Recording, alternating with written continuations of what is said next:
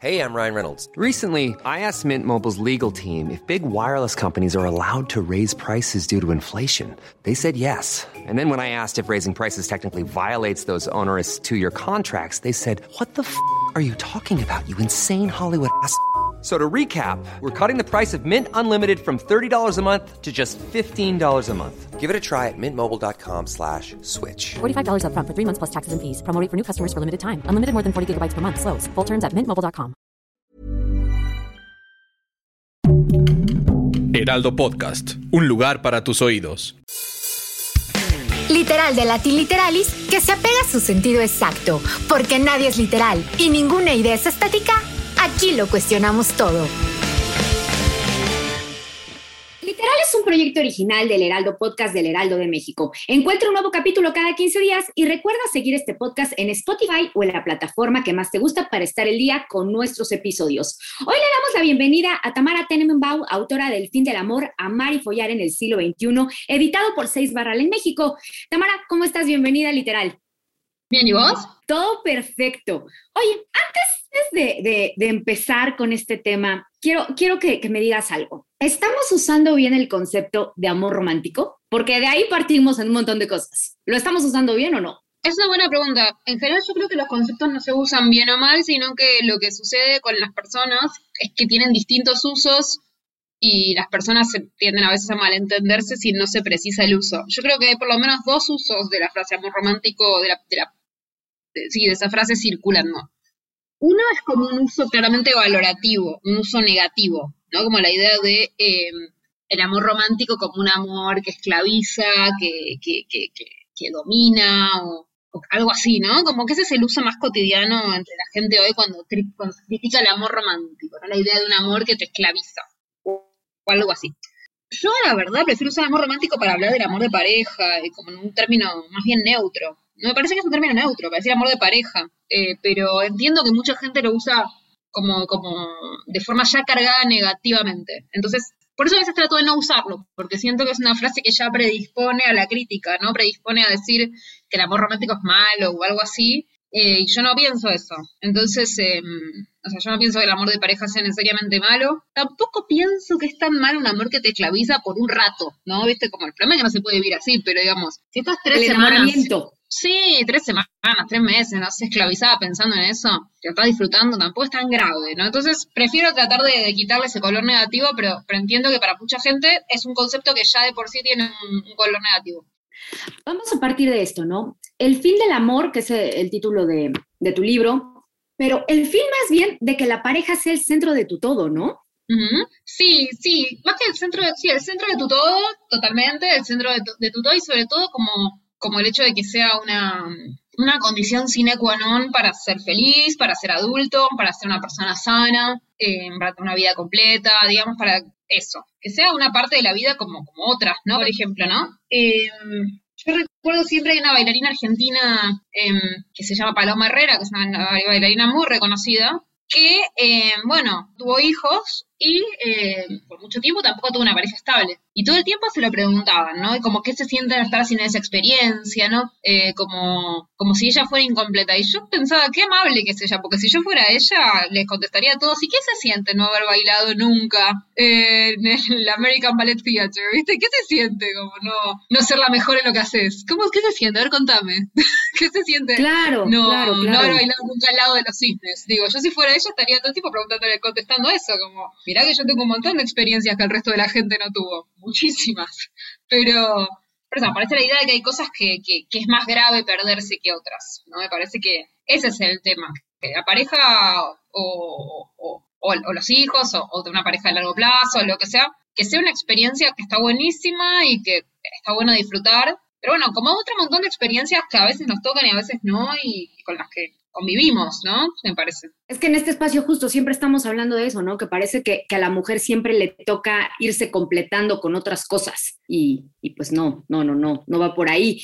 Oye, eh, hay, que, hay que contar esto, ¿no? Eh, en el libro vas narrando cómo es esto, la evolución de la pareja, cómo, cómo el matrimonio, y lo cuentas desde, desde tu vivencia, desde, desde esta historia de, de, cómo es tu religión judía ortodoxa, pero cómo, cómo la, la pareja, el matrimonio, no nace como por una cosa del amor, Cuéntanos un poquito esto, ¿cómo es la evolución de la pareja hasta llegar a esto que conocemos actualmente?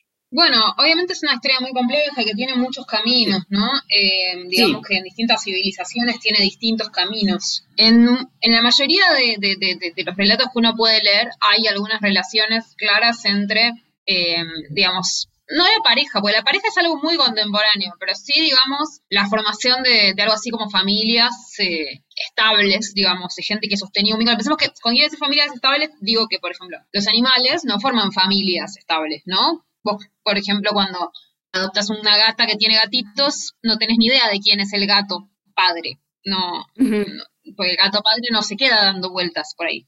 Eh, ¿No? Y de hecho, ni siquiera la madre se queda con los gatitos mucho tiempo. Eh, y eso no es una cuestión de que los humanos los separen, es algo que pasa en la naturaleza también, digamos, es así. Y mm, la, idea de que, por ejemplo, de que el macho se queda y, provee para, para la madre y las crías es algo, es un invento humano, si querés, ¿sí? es una formación humana. Eh, puede tener eh, componentes naturales, razones evolutivas, un montón de cosas, pero no vemos que en muchas, no, en todas las especies pasa. Entonces, la idea de arreglos estables, que en general eran polígamos y, de muchos tipos, eso tiende a aparecer con el sedentarismo y la agricultura, ¿no? Digamos que en, en, el, en el, las civilizaciones nómadas, digamos, siquiera se dice civilizaciones, pero cuando, cuando los seres humanos tendían a ser cazadores, recolectores, etcétera, era más común que no tuvieran relaciones estables de ningún tipo, sino que que, tuvieran otra, otra forma de, vida. En cambio, bueno, aparecen las familias con todo eso y, después, bueno, se va sofisticando la organización de las familias a medida que, avanza la, la, organización social en general. Pero por supuesto que son arreglos que tienen que ver con la, con la crianza de los niños, con la organización económica primariamente, lo cual no significa que la gente no se enamorara, eso no lo podemos saber realmente. No, podemos saber lo que sentían las personas en una época. Eso es muy difícil de reconstruir. Podemos saber cómo se organizaban. Y todo indica que se organizaban en torno a, las necesidades, a las necesidades de sobrevivir,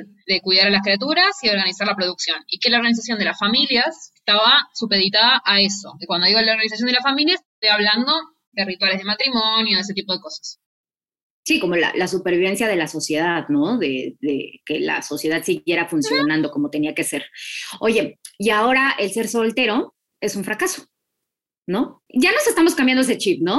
Yo creo que depende de qué tipo de soltero seas, porque, ¿no? Si sos... Hay algo y qué tipo de amigos tengas, ¿no? Sí, ese ni hablar, pero digamos, si sos soltero y sos soltera y sos guapa y la gente ve que estás saliendo con hombres y que parece que elegiste ser soltera, hasta puede ser que te lo celebren por un tiempo. Mientras sos, sos joven, por supuesto, ¿no? Eh, claro. Si sos joven y guapa, yo creo que la gente te lo, te lo festeja. El problema es cuando ya no sos joven y quizás no sos tan guapa, en general. Cuando ya no eres este, atractiva para el resto. Claro, porque empiezan a pensar que sos soltera porque te dejaron de lado, digamos. Y, y puede ser, o sea, quiero decir, todos somos, la, gente que es soltera es un poco soltera porque quiere y otro poco porque así pasa, ¿no? Hay mucha gente que, que ríe de París y no la tiene también hay mucha gente que quiere ser estrella de rock y no es estrella de rock. Digo, no pasa nada. claro, claro. Todos vivimos con un montón de, deseos que se cumplen o no se cumplen. Pero, pero por supuesto que hay, hay, un estigma muy fuerte sobre ser soltera, ser mujer, tener cierta edad todavía. eso Y es un estigma que, tal cual como vos decís, hoy se plantea más en términos del éxito y el fracaso que en una cuestión moral, digamos. Ya no es que sos una puta o algo parecido a eso. Claro, y fíjate, este, hace poco eh, veía una fotografía de, de, una marcha feminista de una de una adulta mayor donde decía algo así como, no, no es que ahora, eh, como, algo así como decía, no es que ahora se separen, lo voy a explicar un poquito con más palabras, pero no es que ahora eh, haya más divorcios o algo así, es que antes permitíamos más, digo, su pancarta lo decía con un eslogan más padre, ¿no? Pero es que esto que tú dices que de repente hay una nostalgia del pasado, y no es cierto, lo que pasa es que antes, y lo dice esta pancarta y lo dice esta, esta persona mayor, antes se permitían más cosas que ahora estamos menos dispuestas a tolerar, ¿no? Y dispuestos también. Sí, por supuesto. Antes se permitían más cosas y antes la gente tenía aspiraciones más limitadas. Em, digamos, alcanzaba con que un hombre fuera eh, más o menos buena persona y, y trabajador y ya era un marido para vos. Y listo. ¿No? Si es buena persona, es trabajador y más o menos nos llevamos bien, bueno, nos casamos para toda la vida. Antes era más o menos así. Eh, y hoy la mayoría de la gente tiene una cantidad de exigencias para las otras personas que son muy altas. Entonces es lógico que te cuesta encontrar una pareja. Es lógico. Oye, Tamara, pero además justo es eso, ¿no? Entre, no, no, sé, entre, entre que más crecemos y nos volvemos más exigentes y más quisquillosos, decimos, es que necesito que sea trabajador y que sea mi mejor amigo y que cocine y que tenga auto propio y que, o sea, y es como, pues, ¿qué quieres, no? ¿Te quieres tu versión? ¿Quieres este, un personaje de, de película? Eh, eh, ¿Qué nos pasa? O sea, queremos la foto perfecta de redes sociales. Sí, también queremos ser felices, que no está mal como aspiración. No. Y puede ser que uno no sea feliz junto a cualquier persona. Es verdad, es muy difícil ser feliz junto a alguien. Pero bueno, en ese caso hay que aceptar que uno va a pasar mucho más tiempo solo que en pareja, porque es así todo no se puede, digamos, o bajar las exigencias o, o aceptás que va a ser más difícil. Mm, me encantaba porque en un círculo de conversación con unas chicas, una decía, eh, yo prefiero que todo lo que quiero me lo doy yo. O sea, yo, em, eh, esta chica de, en algún momento de su vida dijo, todo lo que yo busco para mi vida, me lo doy yo. O sea, así sea un viaje, así sea amor, así sea una noche de cine, todo me lo doy yo. Y ya después veo con quién lo comparto. Cuando, cuando la escuché, bueno, cuando todas la escuchamos dijimos, wow. I'm Sandra, and I'm just the professional your small business was looking for. But you didn't hire me because you didn't use LinkedIn jobs. LinkedIn has professionals you can't find anywhere else, including those who aren't actively looking for a new job, but might be open to the perfect role, like me. In a given month, over 70% of LinkedIn users don't visit other leading job sites. So if you're not looking on LinkedIn, you'll miss out on great candidates like Sandra. Start hiring professionals like a professional. Post your free job on linkedin.com/people today. Hey, I'm Ryan Reynolds. Recently, I asked Mint Mobile's legal team if big wireless companies are allowed to raise prices due to inflation. They said yes. And then when I asked if raising prices technically violates those onerous 2-year contracts, they said, "What the f*** are you talking about? You insane Hollywood ass." So to recap, we're cutting the price of Mint Unlimited from $30 a month to just $15 a month. Give it a try at mintmobile.com slash switch. $45 up front for three months plus taxes and fees. Promo for new customers for limited time. Unlimited more than 40 gigabytes per month. Slows. Full terms at mintmobile.com. Oh, sí, por ahí va, ¿no? O sea, ¿para qué exigirle a otro algo por ahí. Yo no sé si va tan por ahí, porque me parece que si te... Ah, ¿Tú qué piensas de eso? Yo primero creo que si te conseguís todo para vos, no vas a... no tenés espacio en tu vida para nadie. No... Pero después lo compartes, que... Tamara, ¿no?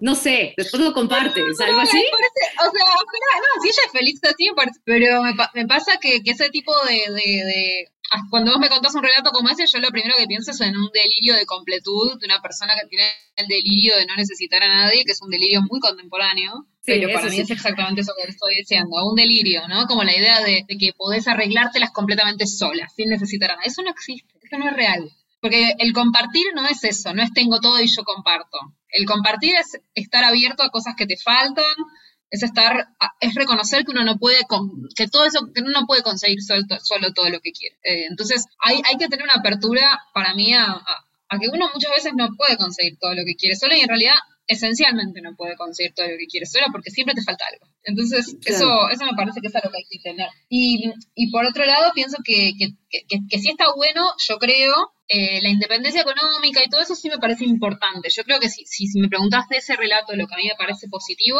es la idea de que sí, tu independencia económica la tenés que tener y tratar dentro de lo posible de que, de que tus elecciones románticas no estén orientadas a, eh, a, objetos materiales que puede conseguirte una pareja. Que eso sí esté fuera de la discusión. Eso me parece bien, porque, porque me parece que eso sí enturbia mucho el tema. Sí, supongo que como yo lo entendía era como que decía, yo no necesito que nadie me complete, sino más bien si alguien quiere y yo quiero compartir todo lo que tengo, adelante, ¿no? Pero el mundo no se acaba si, si no hay con quién compartirlo en este momento. No dejo de hacer cosas porque no tengo con quién no compartirlo en este momento. Algo, algo así, ¿no?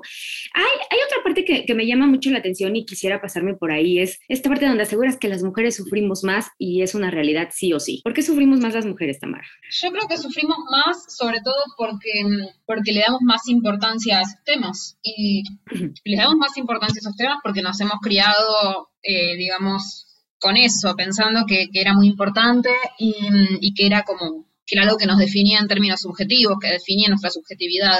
Eh, después puede haber además razones evolutivas, todo lo que sea, yo no, no, no, no niego nada de eso, eso, ¿eh? Pero, pero me parece que sobre todo hay un tema cultural en el cual nosotras somos las encargadas de pensar en eso. Y no es tan fácil sacarse eso de encima, porque realmente es algo que te define como sujeto, en el sentido de que em, vos, vos, vos definís tu propia valía según cómo te valoran los demás y sobre todo cómo te valoran los hombres si sos una mujer heterosexual. Entonces creo que, que, hay algo de eso que es muy difícil sacudirse. Entonces, ante el mismo fracaso amoroso, a un varón lo define menos subjetivamente que a una mujer. Eso es lo que me parece que pasa. Y, y también, ¿no? Eh, eh, hablas de que justamente ellos están más criados en esta indiferencia, que tiene que ver con que ellos están al final educados como para no hacerle tanto caso, lo acabas de decir, a estos temas, eh, pero para hacerle desde la caso a otros, o sea, más caso, o sea, yo digo que las mujeres sufren más por esto, no diría que las mujeres sufren más en general. Por ejemplo, si pensamos, los varones sufren mucho más cuando tienen quizás un recorte en sus ingresos, eh, ¿no? Eh, algo que, que, a ellos les enseñaron que los definía como varones. Yo conozco un montón de chicas que no trabajan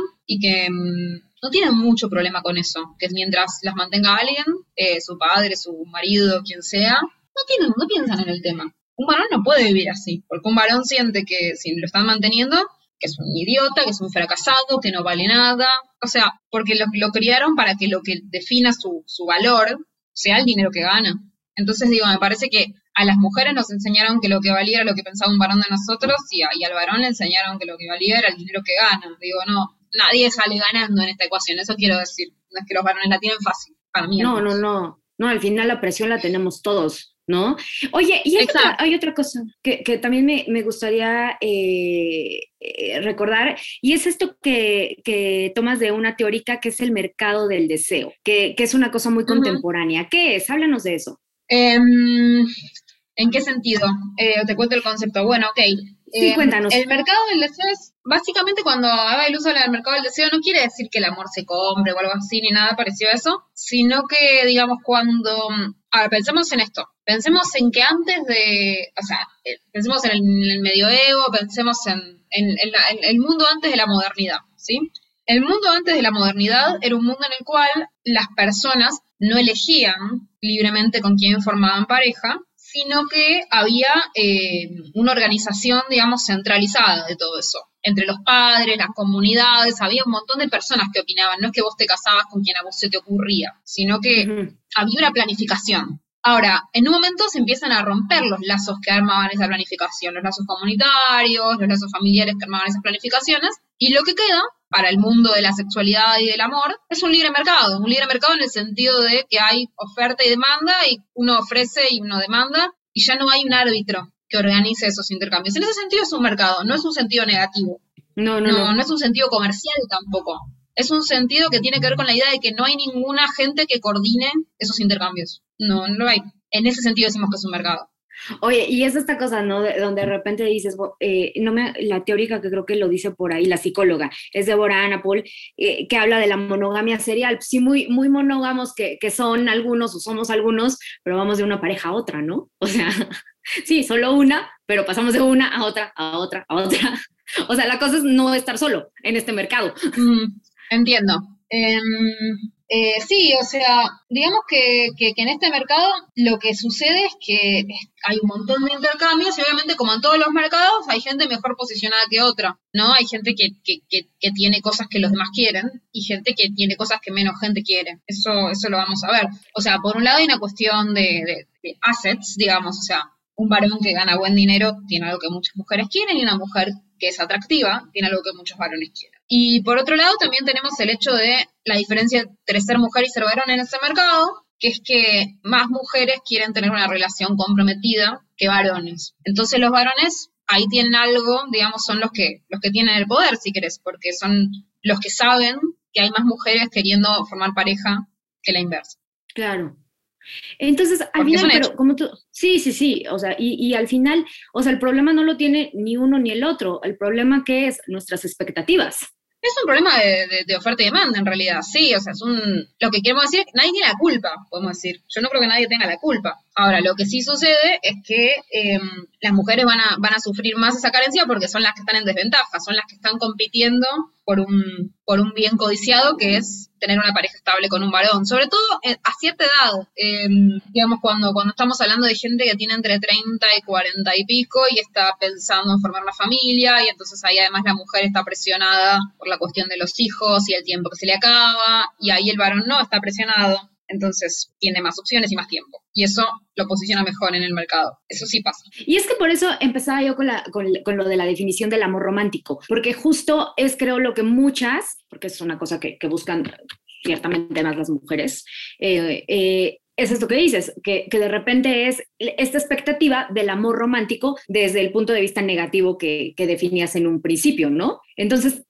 no, sé, al final eh, tú misma en el libro y, y, sin querer arruinarlo, cómprenlo y chequen todo lo que dices, que traes un montón de información. Eh, es, esto, ¿no? La apuesta puede ser la amistad como política, la construcción de lazos afectivos consensuados y serios, en el sentido eh, de importantes que, sin embargo, tengan cierta flexibilidad y en la que haya responsabilidad, pero también comprensión. O sea, quizás tengamos que seguir evolucionando en este tipo de relaciones, ¿no? Y no... Eh, y, no este, aferrarnos a, lo que nos han enseñado que está bien como sociedad.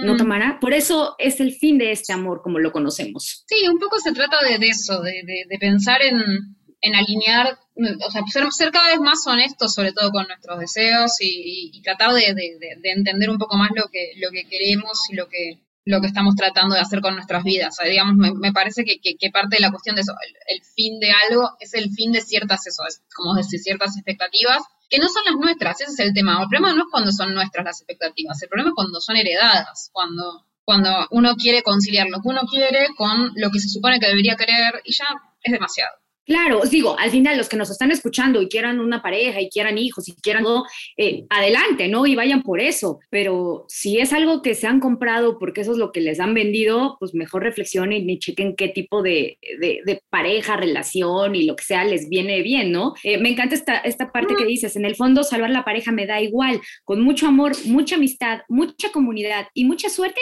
quizás nos salvamos a nosotras, que, que pues es lo que al final nos, nos debe importar, ¿no? Además, en un mundo como el que estamos viviendo ahorita.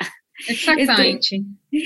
oye, Tamara, eh, este es un podcast de, literatura y tú en el libro recomiendas un montón de autoras. Eh, me gustaría que pudieras ahí salvar a un par y que nos lo compartieras con nosotros. ¿A quién podríamos leer para retomar un poquito más de este tema? Si nos echas dos o tres nombres, te lo voy a agradecer muchísimo. Sí, eh, bueno, un libro que yo cito mucho, que, me lo mencionaste, es este de Bailuz, porque duele el amor. El libro es un clásico de esta de este tipo de libros, eh, o sea, este tema, de, este tema de, la sociología del amor. Em, ¿Qué más? Después, em, bueno, yo creo que es un clásico que ni hace falta que yo lo recomiende, pero em, Ana Karenina es el libro más importante sobre el amor del siglo XIX, digamos, y, sobre el amor romántico siglo XIX-XX.